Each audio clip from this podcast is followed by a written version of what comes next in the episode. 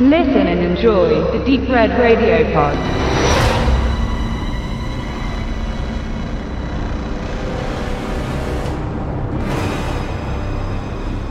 Die Vorverkäufe für die Tickets zu Batman vs. Superman Dawn of Justice liefen für Warner und die Kinoketten in den USA hervorragend. Die ersten Kritiken standen dann in einem harten Kontrast. Auf Rotten Tomatoes beispielsweise purzelten die Prozente in die Tiefe. Sich eine eigene Meinung zu bilden, ging ich ins Lichtspielhaus um die Ecke, auch mit niedrigen Erwartungen, jedoch nicht wegen der überwiegend negativen Berichterstattung vor mir, sondern weil mich Zack Snyders Regiearbeit in den letzten Jahren eher enttäuschte. Weder zu Sucker Punch noch zu Man of Steel fand ich einen Zugang.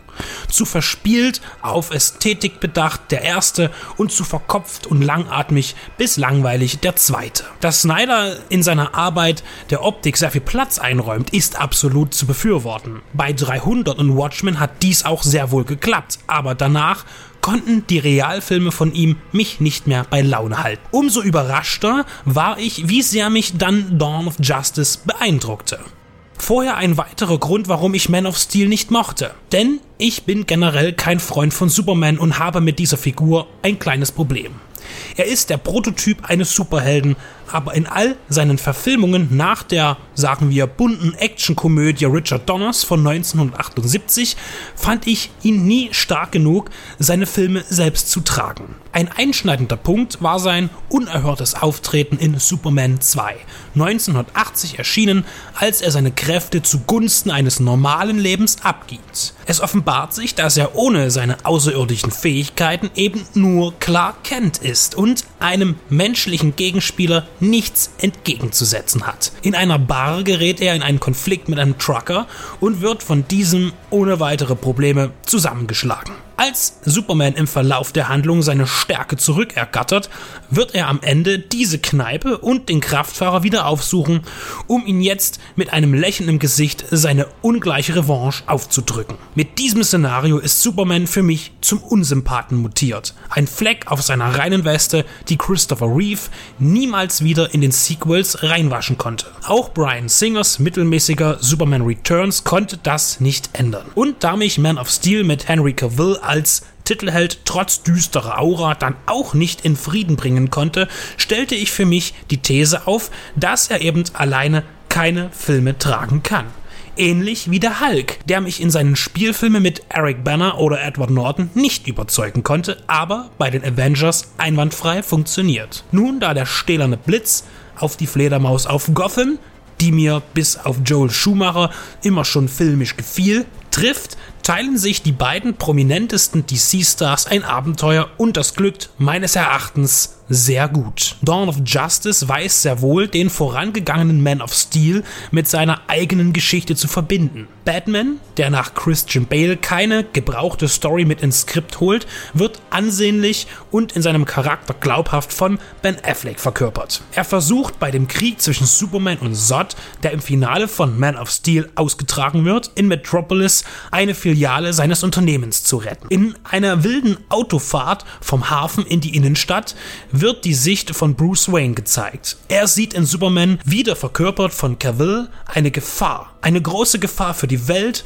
und wird ein bitterer Gegner. Er plant ihn zur Strecke zu bringen, was aussichtslos scheint im Kräftevergleich zwischen den Waisenkindern von Krypton und Gotham. Als Feind wird Lex Luthor eingeführt, der in Jesse Eisenbergs Darstellung nichts mehr von Gene Hackmans Al Capone-Style hat, sondern eher in Richtung Joker geht, zumindest im Ausdruck und stimmlich. Er versucht, ein Stück Kryptonit in die USA zu schmuggeln, das aus einem Fraktal ins Meer gestürzt war beim erwähnten Final Battle.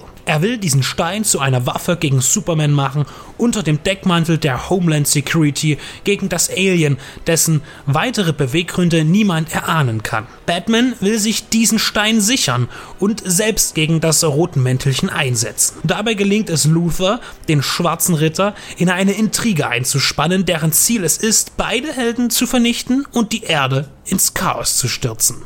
Das Drehbuch von David S. Goya als Batman-Spezialist und Chris Terrio, der für Ben Afflecks Argo die Feder führte, bindet beide Probanden gleichermaßen ein und schwenkt noch mehr in Christopher Nolans Richtung, der wie schon beim letzten Superman unter Zack Snyder schon produzierte. Dunkel, ernst und dazu eine ausgewogene Mischung aus Superkraft-Action seitens des Mannes aus Stahl und Gimmick- und Kampfsport-Fights seitens Batman. Dazwischen fühlt sich Dawn of Justice auch wie ein Krimi an. Bruce Wayne ermittelt gegen Superman und Lex Luthor, Clark Kent spioniert Bruce Wayne nach und Lex Luthor ist mit hinterhältiger Weitsicht immer erstmal beiden voraus. Kein Geheimnis war bereits durch den Trailer, dass Wonder Woman in den Konflikt einbezogen wird. Die bildet die Brücke zur folgenden League of Justice, deren Mitglieder bereits angerissen werden. Sie wirkt zwar in ihrem Kostüm wenig verheißungsreich, aber auch ihre Person kann gut eingeführt werden. Jeremy Irons konnte mich als bissiger Alfred